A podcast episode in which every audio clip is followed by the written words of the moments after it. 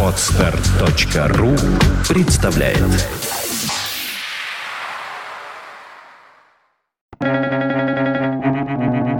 Свободное радио Компьюлента Хорошему человеку бывает стыдно даже перед собакой. Антон Павлович Чехов.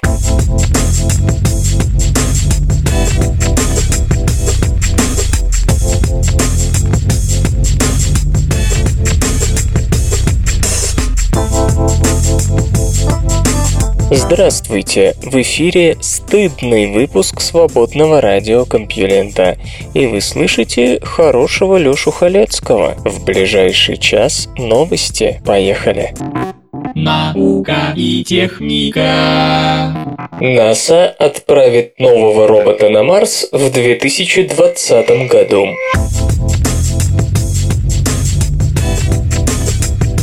Глава НАСА Чарльз Болден сообщил, что на конец десятилетия управление наметило запуск нового космического аппарата, предназначенного для исследования Марса. Напомню, что 6 августа на Красной планете совершил успешную посадку робот Curiosity, самый большой и тяжелый планетоход, когда-либо созданный человеком. Ровер весит 899 килограммов. Его длина и ширина равны 3 метра и 2 метра 80 сантиметров параметров соответственно. Аппарат оснащен несколькими камерами, нейтронным спектрометром и набором инструментов, способных проанализировать образцы грунта на наличие свидетельствующих о жизни органики и ряда газов. Сообщается, что запуск нового ровера намечен на 2020 год. Он будет построен на той же платформе, что и нынешний Curiosity, от которого позаимствуют посадочную систему и многие находящиеся в распоряжении НАСА запасные части. Это это позволит повысить шансы на успех миссии и снизить расходы. Бюджет оценивается в полтора миллиарда долларов против двух с половиной миллиардов, потребовавшихся для отправки любопытства. В НАСА также сообщили, что будущий марсоход получит новые научные инструменты, которые позволят собрать более точную и детальную информацию о планете. Эти данные должны помочь в планировании и осуществлении пилотируемого полета на Марс, который, как ожидается, станет возможен возможен в 30-х годах этого века. К слову, на днях Curiosity впервые применил весь набор инструментов для анализа марсианского грунта и обнаружил в образце сложную химию. Найдена вода, сера и вещества, содержащие хлор. Opportunity завершил обход области на краю марсианского кратера.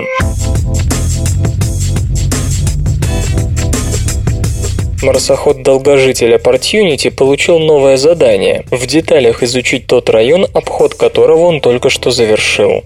Если бы там оказался геолог, то первым делом он обошел бы заинтересовавшие его обнажение породы. Именно это и проделал Opportunity, поясняет главный исследователь проекта Стив Сквайрс из Корнеллского университета. Несмотря на приближающуюся девятую годовщину работы на Красной планете, а она будет 25 января, Opportunity Путь остается на ходу. Он исследует край кратера, где наблюдения с орбиты позволили обнаружить следы глинистых минералов, образующихся во влажных, некислых условиях, которые могут быть благоприятными для жизни. Операторы выбрали это место в качестве пункта назначения несколько лет назад. Оно называется Матиевик-Хилл в честь покойного Джейкоба Матиевика, который в течение нескольких лет руководил командой инженеров, обслуживающей марсоходы-близнецы Spirit и Opportunity. Ровер проехал примерно 354 метра против часовой стрелки вокруг холма в октябре и ноябре, в результате чего общий пробег аппарата достиг 35 километров 400 метров. Это позволило специалистам выявить лучшие места для дальнейшего изучения. Наблюдения поставили перед нами целый ряд вопросов, говорит господин Сквайрс. Мы совершили этот поход, чтобы определить, как можно было бы максимально эффективно использовать отпущенное нам время для поиска ответов. Теперь мы хорошо понимаем, с чем имеем дело и готовы приступить к детальному исследованию. Холм находится на западном краю кратера Endeavour, диаметром 22 километра. Удар какого-то небесного тела выкопал эту чашу более трех миллиардов лет назад, выбросив породу с огромной глубины. С момента воздействия эти скалы, возможно, изменились под влиянием окружающей среды. Если разобраться в относительном возрасте местных обнажений, то можно найти ключ к пониманию экологической истории этой области. Обнажения, которые вызвали особый интерес, названы Whitewater Лейком и Кёрквудом. Первое содержит светлый материал, в котором, по мнению ученых, может быть глина. Второе имеет маленькие шарики, отличающиеся составом, структурой и распространением от богатых железом микросфер голубики, которые Opportunity нашел в месте своей посадки, а также повсюду на плато Меридиана. Позаимствует ли ветроэнергетика конструкцию ранних самолетов?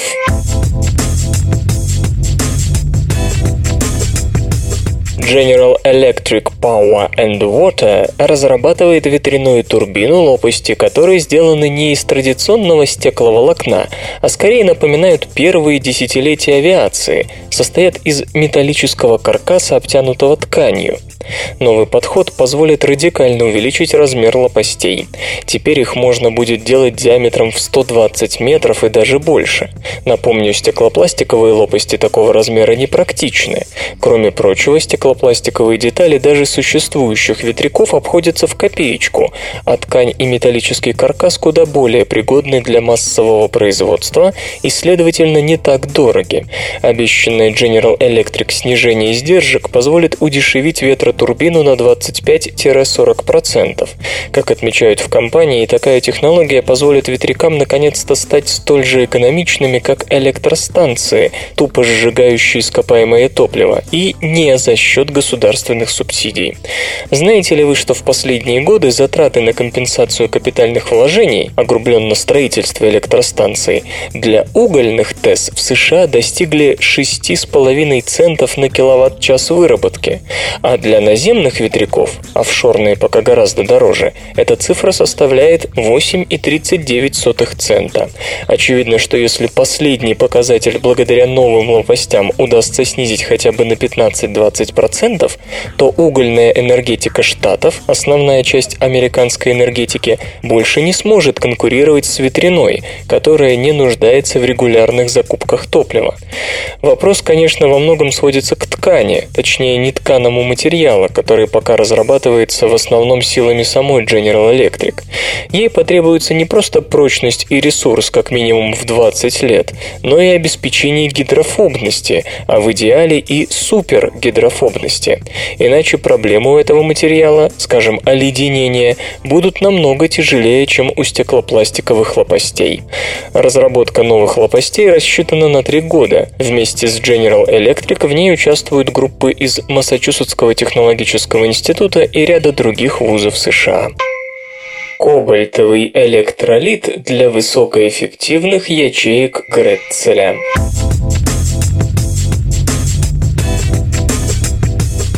Сожалению, фотовольватаика продолжает оставаться дорогой технологией. Более или менее дешевой альтернативой традиционным полупроводниковым солнечным батареям являются цветосенсибилизированные солнечные батарейки или ячейки Гретцеля.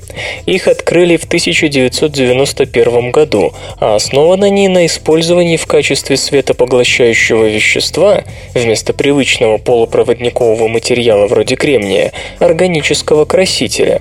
В последнее время получила популярность идея создания на основе ячеек Гретцеля тандемных устройств, состоящих из традиционной цветосенсибилизированной солнечной батареи N-типа электронная проводимость и батареи P-типа дырочная проводимость.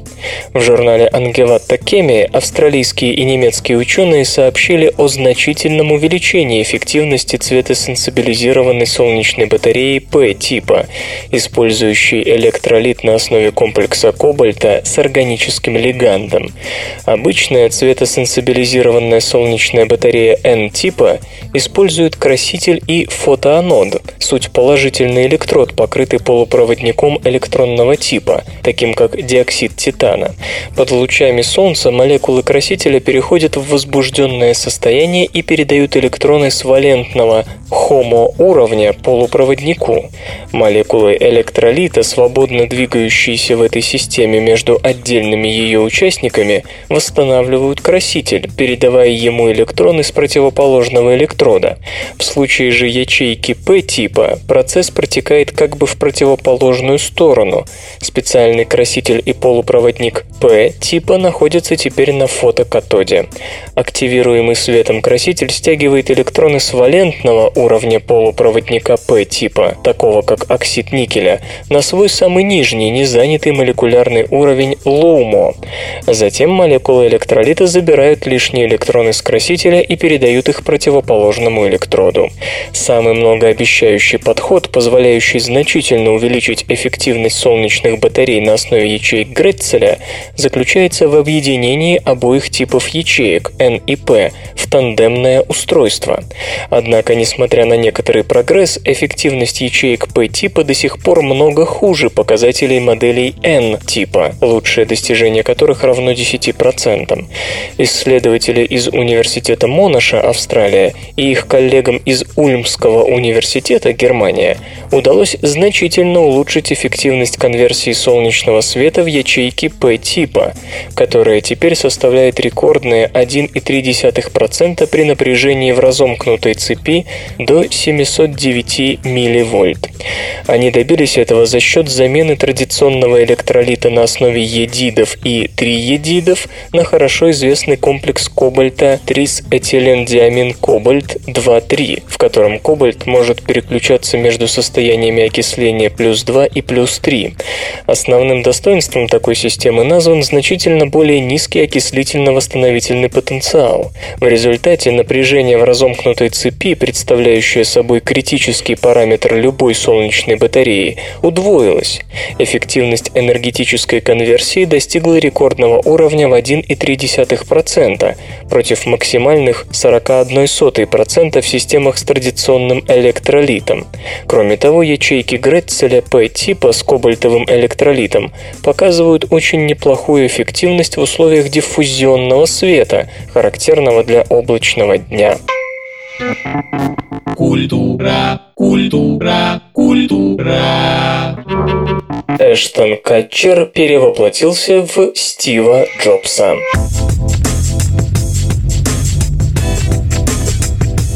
34-летний американский актер Эштон Катчер предстал в образе главы Apple Стива Джобса, ушедшего из жизни 5 октября 2011 года после тяжелой продолжительной болезни. Биографический фильм «Джобс» повествует о жизни легенды IT-индустрии.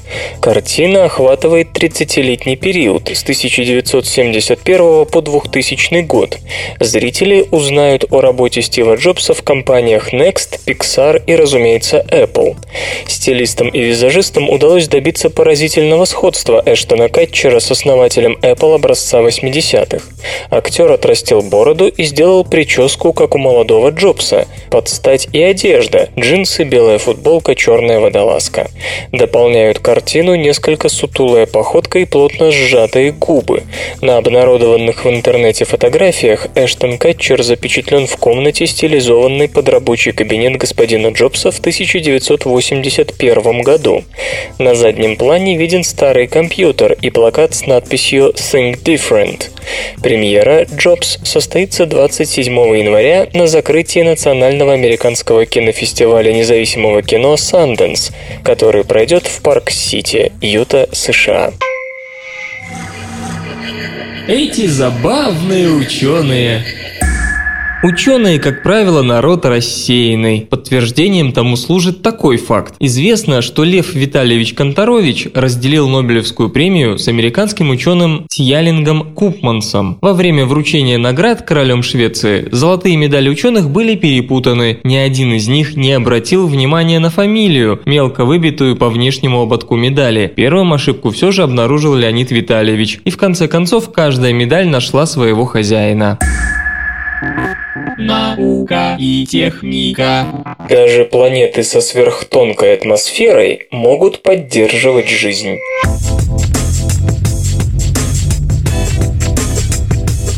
Если нынешнего Homo sapiens переместить на нынешний Марс, несчастный погибнет по целому ряду причин. В первых рядах этих человека-убийц будет радикальное в сотню раз падение атмосферного давления по сравнению с земным. Даже будь атмосфера Марса химическим двойником земной, ее не хватило бы для вентиляции человеческих легких только из-за одного давления. Что интересно, такие же результаты характерны и для бактерий. По крайней мере, так показывали опыты, имевшие целью исследования потенциальной выживаемости земных микроорганизмов в атмосфере Красной планеты. Опыты те, правда, еще в пору их проведения вызывали немалые сомнения, ведь есть же бактерии, что здравствуют и размножаются в земной стратосфере на высоте более 40 километров, где давление равно марсианскому на поверхности. Словом, Александр Анатольевич Павлов из НАСовского центра космических полетов имени Годдарда попробовал провести сходный эксперимент даже не с вышеупомянутыми поклонниками безвоздушного пространства, а с тривиальнейшим микробом – кишечной палочкой. Правда, в отличие от некоторых предшествовавших опытов, он убавлял давление в контрольном куполе постепенно. Конечно, при достижении давления в одну сороковую от земного вода закипела, несмотря на то, что внутренности купола были охлаждены до марсианских температур. Но даже после снижения давления сразу вся она не могла выкипеть на протяжении нескольких дней. Пока продолжалось ее испарение, кишечная палочка успешно жила. Что характерно, кишечная палочка, мягко говоря, не экстремофил. Судите сами, обитает в тепличных условиях вашего кишечника и, к счастью, способна лишь некоторое время выживать в окружающей среде. В противном случае воду из открытых водоемов в принципе нельзя было бы пить. Иными словами, вне организма носителя она умирает даже на Земле, так что коллапс колонии таких бактерий в имитированной сверхтонкой атмосфере не означает, что там им принципиально хуже, чем в земных условиях. Только потому, что у планеты нет достаточно большой атмосферы, мы не должны сразу зачислять ее в необитаемые, комментирует результаты эксперимента господин Павлов.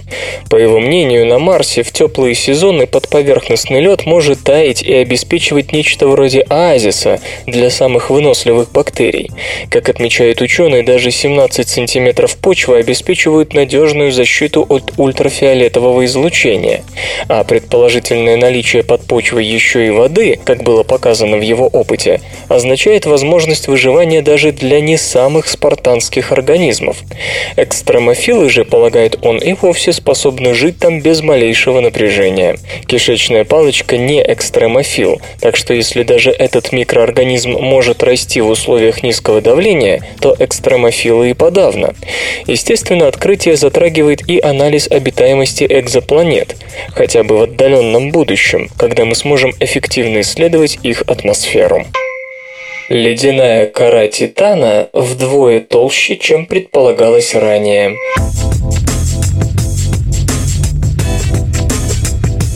Говард Зепкер, геофизик из Стэнфордского университета, представил собственный анализ данных радарного обследования поверхности Титана, проведенного зондом Кассини после 2004 года. Комбинируя эту информацию с недавно появившимися гравиметрическими данными по этому спутнику Сатурна, ученый получил цифры, свидетельствующие о значительной недооценке толщины ледяной оболочки Титана. По современным представлениям, спутник имеет ядро из каменистого материала и льда. Над ним находится значительных размеров подповерхностный океан, подогреваемый распадом радиоактивных элементов в ядре и накрытый ледяной оболочкой, не дающей тепло океана рассеиваться в космос. Сопоставляя данные по изменению вращения Титана в зависимости от изменения дистанции от него до других тел системы Сатурна, ученый пришел к выводу, что ядро спутника имеет диаметр более 4000 километров, километров. Океан глубиной 225-300 километров и слой льда в 200 километров. Предшествующие оценки указывали цифру в 100 километров. Новая оценка толщины льда намекает на меньший размер тепла, выделяемого распадом радиоактивных элементов, и на большую роль приливного взаимодействия с Сатурном для поддержания внутри Титана незамерзающего водного океана. Что особенно неожиданно, исследователь настаивает оценивает на меньшей толщине льда на полюсах Титана, примерно на 3 километра, чем в среднем по спутнику, и на 6 километров, чем на экваторе. Разница обусловлена большим влиянием приливного взаимодействия с Сатурном именно на полюсах Титана. Новые данные существенно усложняют проведение ранее обсуждавшихся мероприятий по бурению ледяной коры Титана и исследованию его подледного океана. Обнаружены сотни новых галактик.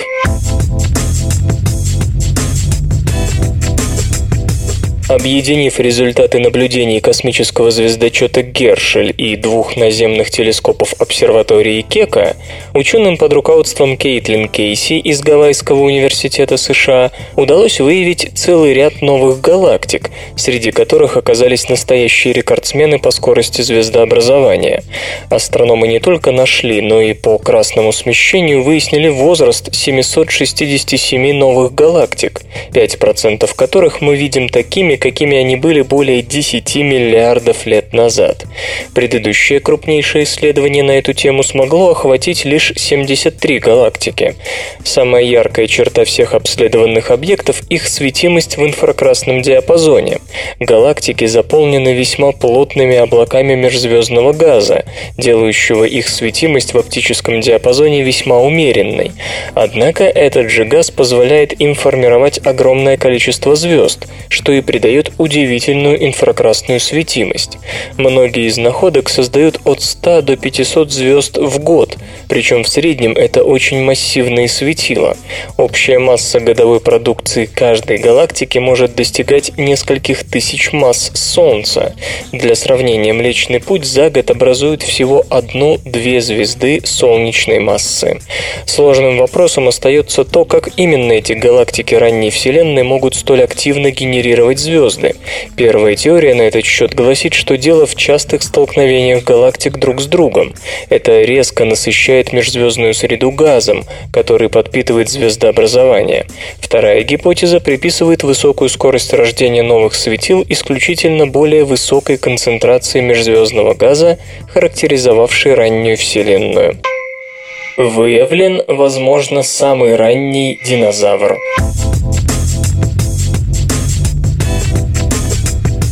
Группа палеонтологов считает, что ей удалось выявить самого возрастного из известных динозавров – существо не больше лабрадора-ретривера, которое жило около 243 миллионов лет назад.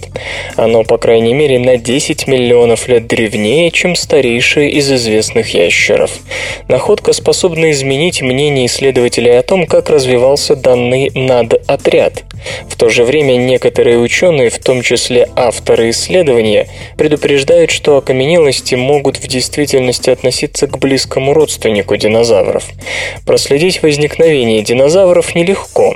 Самые древние экземпляры обычно не полны, и специалисты не всегда могут договориться об их эволюционном происхождении. И все же палеонтологи согласны в том, что крошечные образцы Эораптор и Эодромеус возрастом 230 миллионов лет, найденные в Аргентине, и впрямь являются динозаврами, динозаврами, а в 2010 году Стерлинг Несбит из Университета штата Вашингтон и его коллеги сообщили об открытии родственника динозавров в Танзании в геологической формации Манда, возраст которой оценивается в 245 миллионов лет. Этот образец назвали Осилизаурус. Он относится к так называемому сестринскому таксону, то есть ближайшему к динозаврам. Находка заставила господина Несбита и его единомышленников повнимательнее изучить другие экземпляры из Манда. Один из них, включающий кость передней конечности и несколько позвонков, был обнаружен в 30-х годах прошлого века и в течение десятилетий изучался знаменитым палеонтологом Аланом Чаригом из Лондонского музея естественной истории, скончавшимся в 1997 Чариг назвал образец Неосазаурус, но так и не решил, был ли это динозавр, динозавр. По крайней мере, ничего на этот счет не опубликовал. Исследователи сравнили эти окаменелости с костями Неосазаурус из Южноафриканского музея в Кейптауне, а также других динозавров и их родственников. Найден ряд признаков, характерных для истинных динозавров. Например, неосозаурус имел широкий костяной гребень на краю плеча, к которому присоединялись мышцы груди животного. Этот гребень занимает более чем 30% длины кости, характерная черта динозавров. Кроме того, в крестце неосозаурус есть три позвонка, тогда как у предков динозавров их только два. И микроскопическое исследование кости передней конечности, выполненное под руководством Сары Вернинг из Калифорнийского университета в Беркли, показало, что животное росло очень быстро, что характерно для динозавров, а также появившихся впоследствии млекопитающих и птиц. Сочетание этих факторов очень сильный аргумент, хотя и не окончательный, потому что передняя конечность не полна. К тому же Эораптор и Эодромеус, жившие по крайней мере 10 миллионов лет спустя, уже представляли различные группы, которые должны были развиваться на протяжении миллионов лет.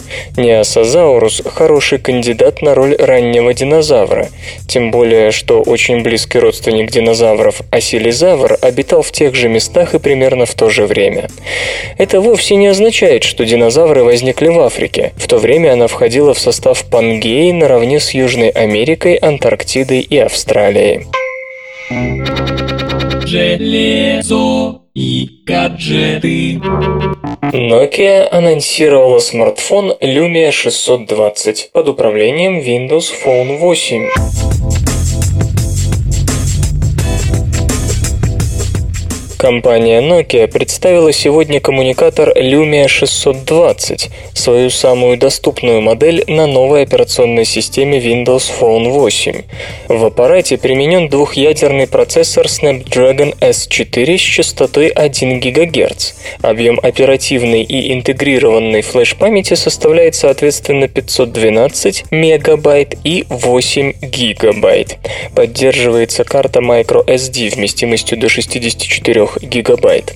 Сенсорный экран Clear Black с диагональю 3,8 дюйма обладает разрешением 480 на 800 точек.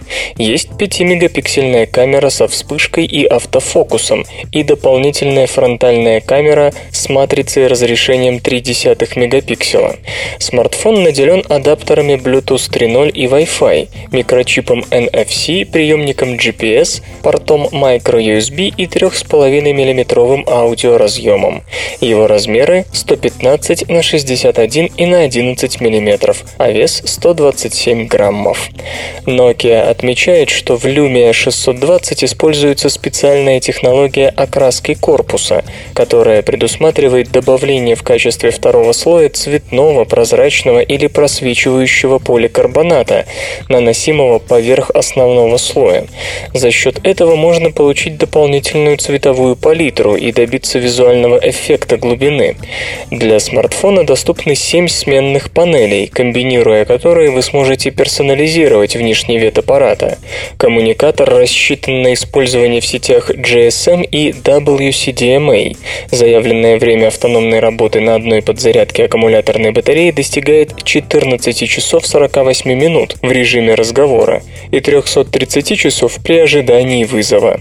В России новинка поступит в продажу в первом квартале 2013 года по ориентировочной цене в 12 тысяч рублей. Музычный перапынок.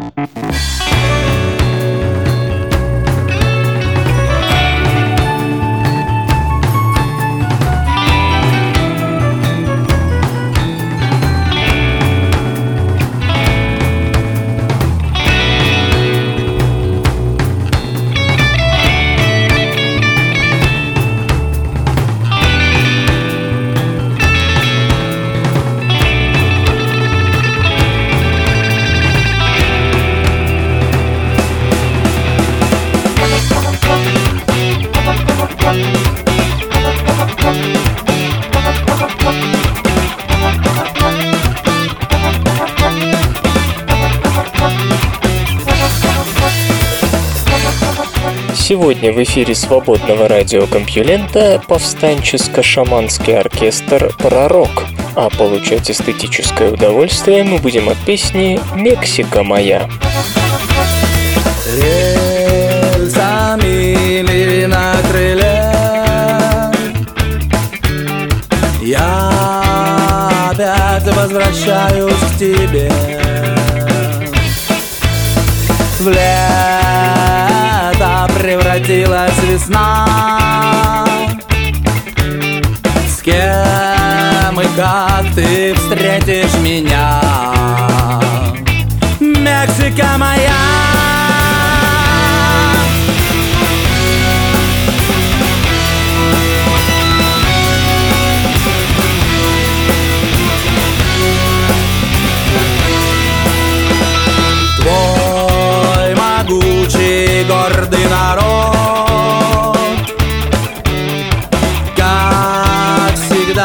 что-то жутко гнетет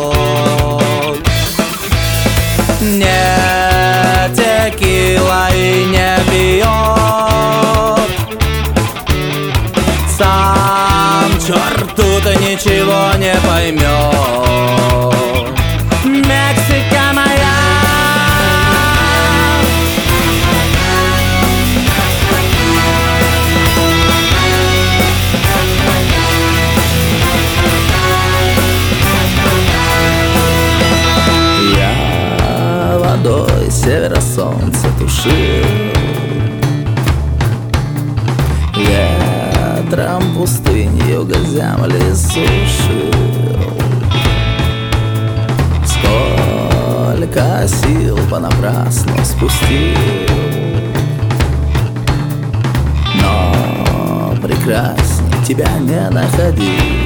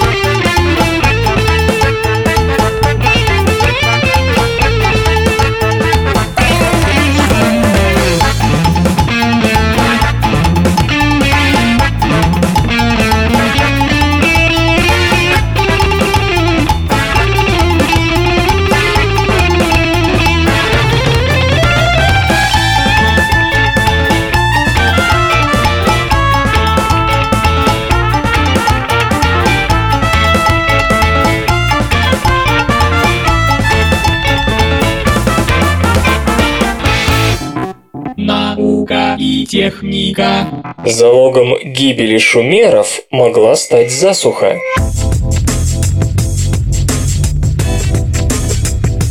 Никакие письменные свидетельства напрямую не упоминают засуху в качестве причины исчезновения великой шумерской цивилизации. Но ссылаясь на ряд косвенных археологических и геологических улик, ученые считают, что виновата именно она. По мнению ведущего автора Мэтта Конферста из Университета штата Огайо, данные, представленные им на конференции Американского геофизического союза, еще раз подчеркивают беззащитность человечества перед климатическими климатическими катастрофами, в том числе антропогенного характера, поскольку они приводят к непредсказуемому каскаду последствий. Расцвет шумеров на юге Месопотамии начался приблизительно в середине четвертого тысячелетия до нашей эры. Именно этот народ изобрел первую в мире письменность – клинопись. Именно у них появились первые колеса и арки. Именно им принадлежит древнейший образец эпической литературы – сказание о Гильгамеше. Две с половиной тысячи лет спустя эта цивилизация погибла. Ряд геологических свидетельств указывает на то, что около 4200 лет назад на Ближнем Востоке началась сильная засуха, которая продолжалась примерно 200 лет, а то и больше. Повысилось испарение Красного и Мертвого морей, упал уровень воды и в озере Ван на территории современной Турции. Керны морских отложений говорят об увеличении количества пыли в воздухе. Ну а археологические раскопки показали существенное сокращение числа поселений. 74% населенных пунктов Месопотамии оказались заброшены. Площадь обжитых районов уменьшилась на 93%. Короче говоря, демографическая обстановка претерпела сильные изменения, обострились социальные противоречия. Но не это привело к краху цивилизации. Около 2000 года до нашей эры на Шумер обрушились две волны кочевников. Главный город страны Ур пал. В течение последующих двух тысячелетий шумерский язык еще сохранялся в качестве языка науки, подобно латыни в средние века, но затем забылся. Сойки обворовывают друг друга на слух.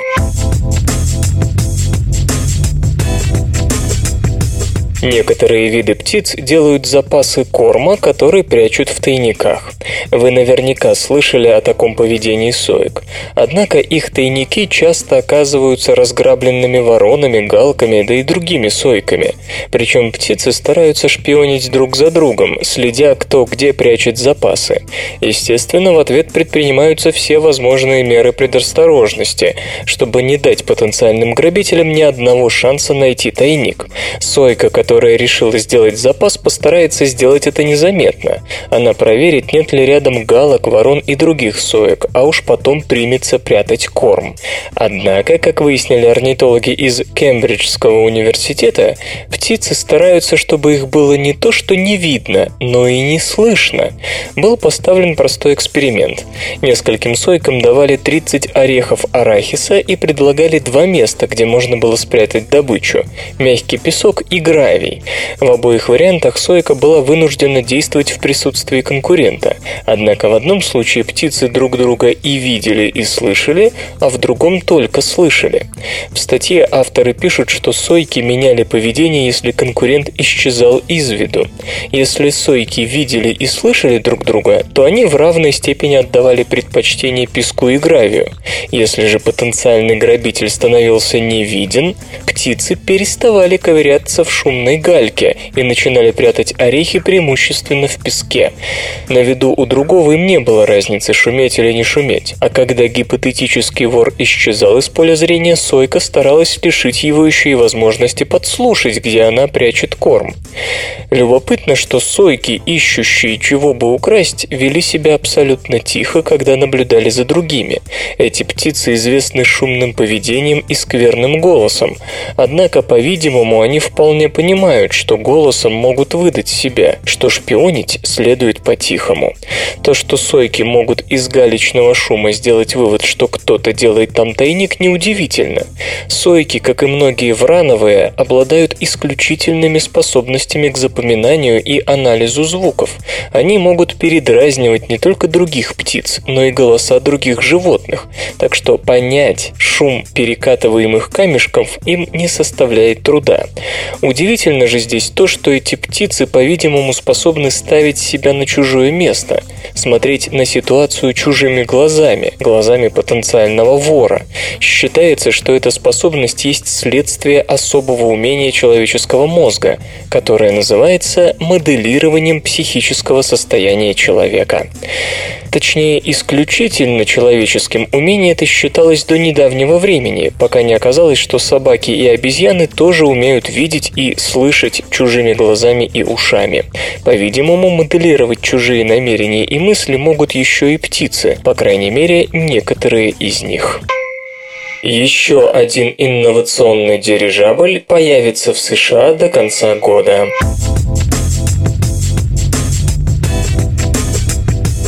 Новый грузовой дирижабль-прототип, строго говоря, не гибрид и не балластный аппарат. Он использует довольно специфическую схему смешанной генерации подъемной силы. Основная часть ее по-прежнему является архимедовой, а при горизонтальном полете к ней добавляется подъемная сила самолетного типа. Вместе с тем аппарат длиной в 79 метров сможет, в отличие от гибрида, взлетать и садиться без разбега, когда гибридный дирижабль генерирует или прекращает генерировать подъемную силу. При этом, не в пример дирижаблям классической схемы, детище Aeros Corporation не нуждается в балласте для регулирования спуска подъема и может оставаться на Земле за счет своей тяжести, не требуя ни причальной мачты, ни привязывания наземной командой небольшого и дорогого эллинга. Как разработчикам, возглавляемым Игорем Пастернаком, главой Aeros Corporation, удалось совместить трепетную лань и грузного коня. А вот так. Они используют трехсекционный жесткий каркас со средней секцией изменяемого объема. Дирижабль будет накачивать в нее гелий, когда нужно оторваться от земли, и наоборот откачивать его, когда приходит пора садиться. Газ поступает в баллоны, находящиеся тут же на борту, а при возникновении в нем потребности выпускается обратно, генерируя электроэнергию. Конечно, это требует дополнительных энергозатрат в сравнении с гибридным дирижаблем и цепелиноподобными конструкциями, ибо потери при работе насосов неизбежны. Зато исчезают потери на перевозку балласта. Экипаж может состоять из одного человека, которому не нужна помощь наземной команды. Машина способна садиться на любую поляну, по размерам близкую к дирижаблю, а тяжесть аппарата поможет ему оставаться устойчивым на взлетно-посадочной полосе при любом ветре. Чтобы кабина пилота не мешалась при посадке, она сделана убираемой, втягиваемой. Оттого практически вся плоская нижняя поверхность дирижабля представляет собой шасси со сверхнизким давлением на грунт, позволяющим садиться даже на болото, лед и водную гладь. Иными словами, перед нами дирижабль с системой переменной плотности, идеологически сходный с подводной лодкой, только в роли воздуха здесь выступает гелий. Двигатели у прототипа дизельные, со всеракурсными винтами. Для полноразмерного 135-метрового «Пеликан», постройка которого начнется после всесторонних испытаний прототипа, намечается использование турбореактивного двигателя. Кстати, на полноразмерной версии будет и подогрев гелия при помощи продуктов сгорания, что позволит аппарату отрываться от Земли без лишних затрат на работу насосов. После набора высоты гелий будет постепенно охлаждаться окружающим воздухом. Скорость полета «Пеликан» запланирована на уровне 147-185 км в час при высотности до 3 км 600 метров, а грузоподъемность составит 66 тонн при дальности в 5450 километров. По сравнению с имеющимися транспортными самолетами, аппарат, как обещается, будет как минимум на треть экономичнее по топливу и не потребует не только аэродрома, но и простой взлетно-посадочной полосы. Разработка, строительство и испытания, которые начнутся в начале 2013-го, спонсируются, как вы верно уже догадались, армией США, в интересах которой уже испытывается более крупный дирижабль-разведчик, продвигаемый Нортроп Грамман. Ну а кем еще? ВВС США, как все знают, не верят в дирижабли. Кстати, армия уже запланировала испытание устойчивых к осколкам гибких внешних панелей обшивки Aeros, основанных на технологии Interfacial Debonding Energy Absorption, разработанной стартапом. Кроме того, компания ведет переговоры с транспортным командованием военных сил США, надеясь получить подряд на соответствующие перевозки в стратегическом масштабе. Разумеется, у компании большие планы и на коммерческие грузоперевозки. Возможность доставки от склада до склада, избегая перегрузки в портах из железной на автомобильную дорогу, равно как и способность к транспортировке не габарита до 180 метров длиной, чреваты нешуточной перспективой. Однако вряд ли успех на рынке придет до отработки конструкции в роли военно-транспортного дирижабля. Коммерческая логистика зачастую сдержанно относится к новым технологиям. Созданы объемные графеновые структуры.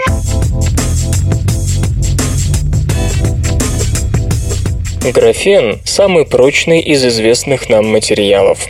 Он может выдержать нагрузку в 50 тысяч раз превышающую его собственный вес. Он способен восстанавливать свою форму, расправляясь обратно, после того, как был сжат на 80%. При этом плотность графена намного ниже плотности близких по свойствам металлсодержащих материалов. По словам ученых, новые сверхэластичные трехмерные формы графена, способные проводить электрический ток, это уже преддверие гибкой электроники. Группа под руководством Дана Ли из Университета Монаша собрала сантиметровые по высоте графеновые блоки или монолиты из микроскопических чешуек оксида графена, используя в качестве направляющих кристаллы водяного льда. Графен – двумерная модификация углерода, которая впервые была изолирована менее 10 лет назад и обладает исключительной механической прочностью и высокой электрической проводимостью. Но чтобы эти свойства могли пригодиться на практике, необходимо сначала научиться получать более крупные чешуйки. Первым шагом на этом пути стала адаптация промышленной технологии нанесения пленок вымораживанием. Метод базируется на выращивании слоев оксида графена между формирующимися кристаллами льда.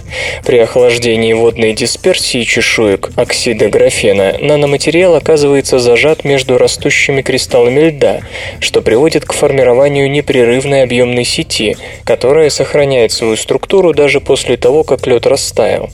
Ученые уже пытались использовать этот способ, однако у получающегося материала была неудовлетворительная механическая прочность. Дело в том, что покрывающий каждую чешуйку кислородный слой ослабляет связывание соседних чешуек в сети. В нынешнем исследовании было показано, что частичное удаление кислородного покрытия перед нанесением пленки методом вымораживания позволяет добиться более прочного связывания соседних чешуек и, следовательно, сформировать более прочный материал. Образовавшаяся в процессе нанесения пленки сложная объемная сеть сохраняет свою форму и после удаления льда. Затем оксид графена химически конвертируется в графен. При этом значительно возрастает сила связывания отдельных чешуек друг с другом, одновременно повышая механическую прочность всего материала. Железо и гаджеты. Qualcomm представила новые чипы Snapdragon S4 для смартфонов.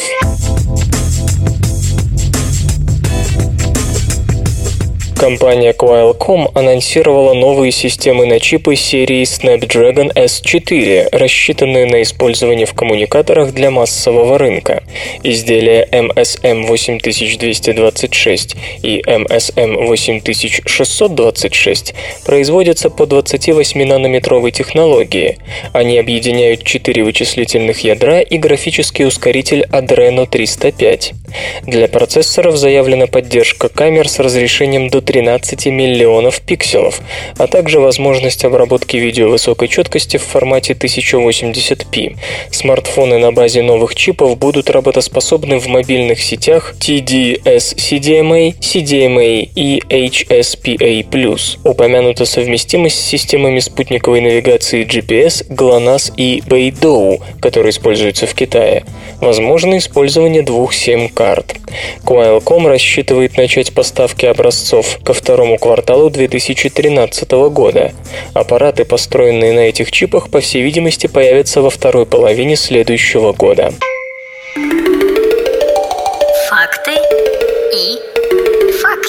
Знаете ли вы, что английские исследователи мозга обнаружили, что у людей, говорящих на двух языках, в глубине левого полушария мозга, в так называемом хвостатом ядре, имеется переключатель, осуществляющий переход с одного словаря на другой.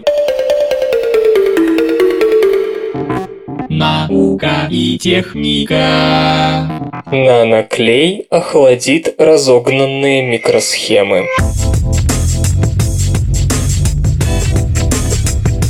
Стоит ли лишний раз говорить о том, что теплоотвод критичен для многих современных технологий? Производители полупроводниковых микросхем ночами не спят, придумывая самые изощренные способы отведения избыточного тепла от все более мельчающих микросхем, ведь от этого напрямую зависит производительность и надежность. А в случае солнечных батарей улучшенный отвод тепла повышает эффективность конверсии солнечного света в электроэнергию. И вот ученым из Политехнического института Ренселлера США удалось добиться четырехкратного увеличения термической проводимости в интерфейсе между медью и кремнием, проложив между двумя столь разными материалами специально разработанный наномолекулярный монослой – наноклей. Нанослой толщиной менее нанометра представляет собой слой молекул, образующих прочные связи одновременно и с медью, металлом, и с кремнием, не металлом, что приводит к плотному склеиванию двух противоположностей, которые в противном случае никогда не образовали бы хорошего интерфейса. Помимо улучшения адгезии, наномолекулярные замки, накрепко сцепляющие между собой медь и кремний, помогают синхронизировать вибрации поверхностных атомов обоих материалов, обеспечивая куда более эффективный переход фононов, тепловых частиц. Чтобы не ограничиваться одним частным случаем, ученые продемонстрировали работоспособность своего метода и для других металл-керамических неметаллических интерфейсов. Стоит заметить, что эффективность теплоотвода определяется просто – легкостью перехода фононов от нагретого материала, кремния, к холодильнику, меди. Из-за проблем с интерфейсом этот переход серьезно затруднен. Добавление третьего материала обычно лишь ухудшает ситуацию, поскольку привносит дополнительный интерфейс. Однако внедрение ультратонкого нанослоя органических молекул, которые прочно связываются с обоими материалами, в корне меняет это представление и позволяет увеличить, а не ухудшить общую термическую проводимость интерфейса в несколько раз. Распространение бактерий можно ограничить с помощью меди.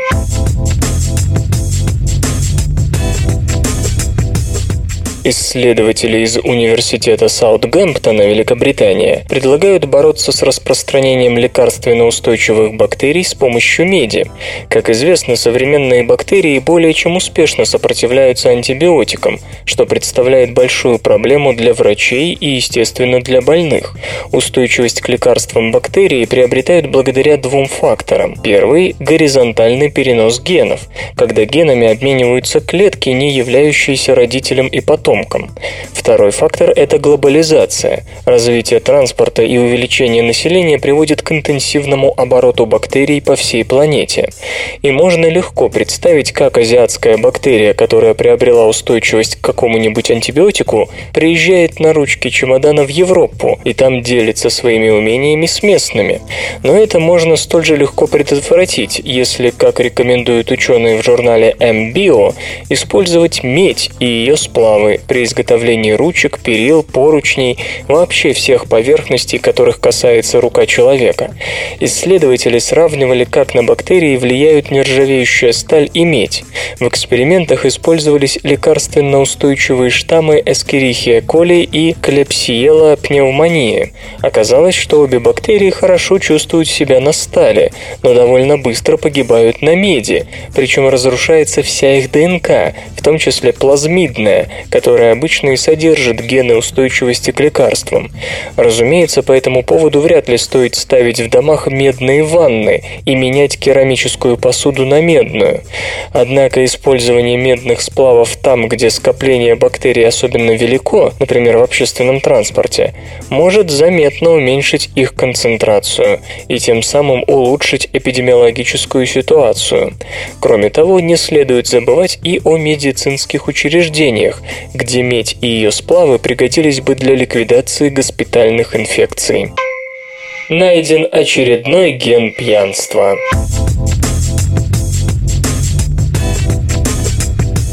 Исследователи из Королевского колледжа при Лондонском университете нашли ген, подталкивающий к чрезмерному употреблению алкоголя.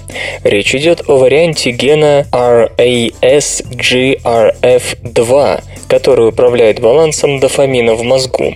Как известно, нейромедиатор дофамин отвечает, среди прочего, за передачу сигналов, связанных с удовольствием. Оказалось, что запойный вариант гена RAS-GRF2 служит причиной более мощного выброса дофамина в ответ на алкоголь. То есть человек получает от выпивки гораздо больше удовольствия, чем должен бы. И это удовольствие хочется повторить еще и еще. Поначалу этот вариант RAS-GRF2 обнаружили у животных. Тех, у кого он был, сильнее остальных тянулись к алкоголю.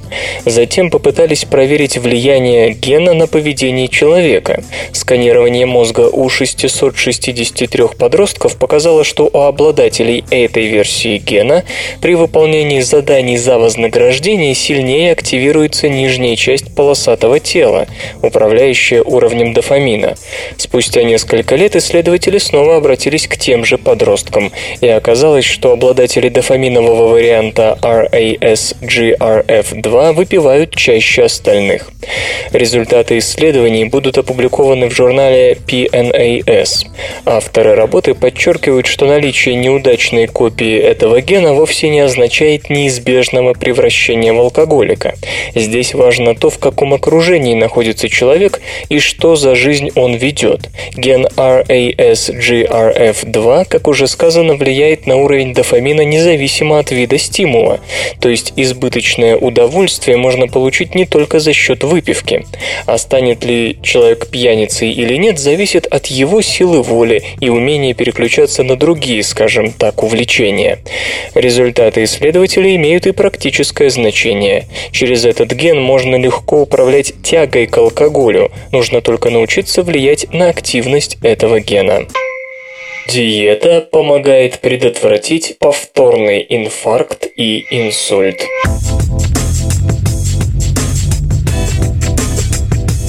Люди, страдающие сердечно-сосудистыми заболеваниями, зачастую полагают, что принимаемых для снижения холестерина и кровяного давления лекарств достаточно для предотвращения сердечных приступов или инсульта.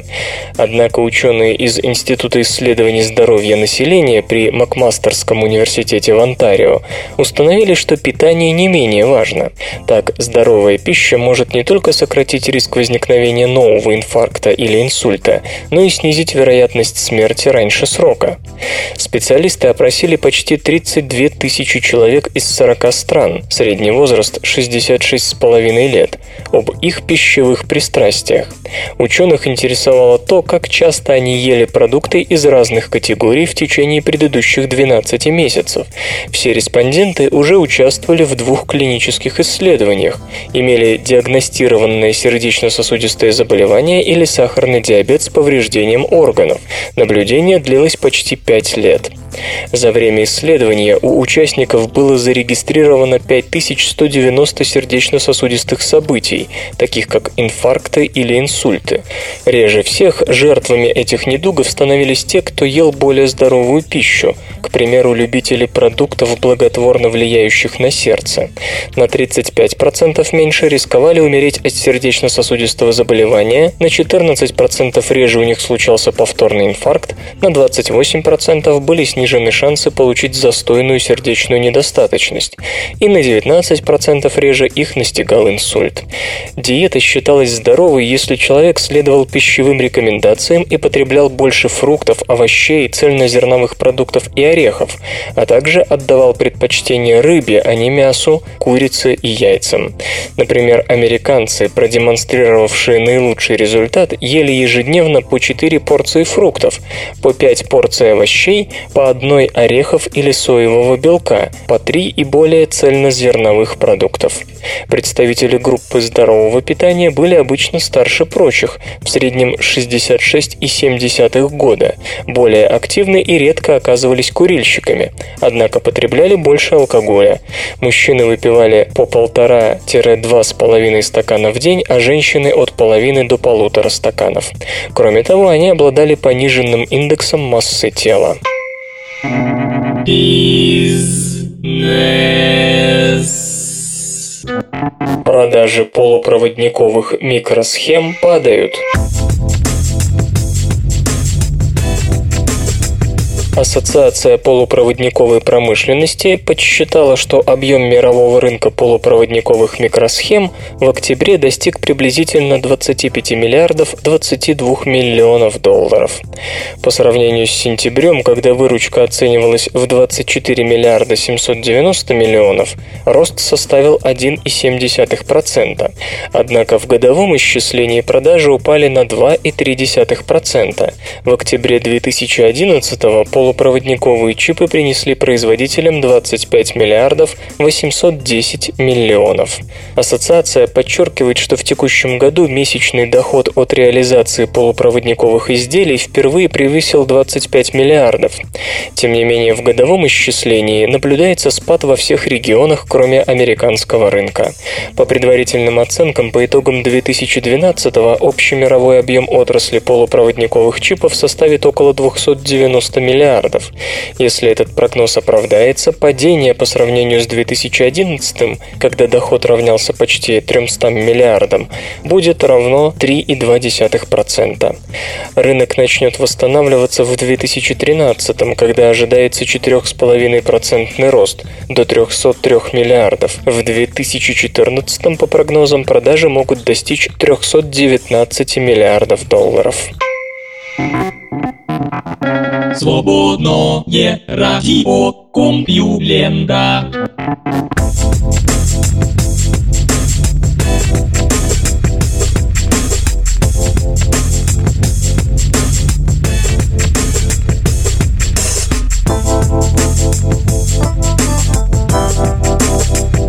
Стыдный выпуск СРК подошел к концу. Загляните на сайт компьюлента.ру, там новостей еще больше. Ну а меня, Лешу Халецкого, вы обязательно услышите завтра. Обещаю и держите себя в руках. Свободное радио Компьюлента.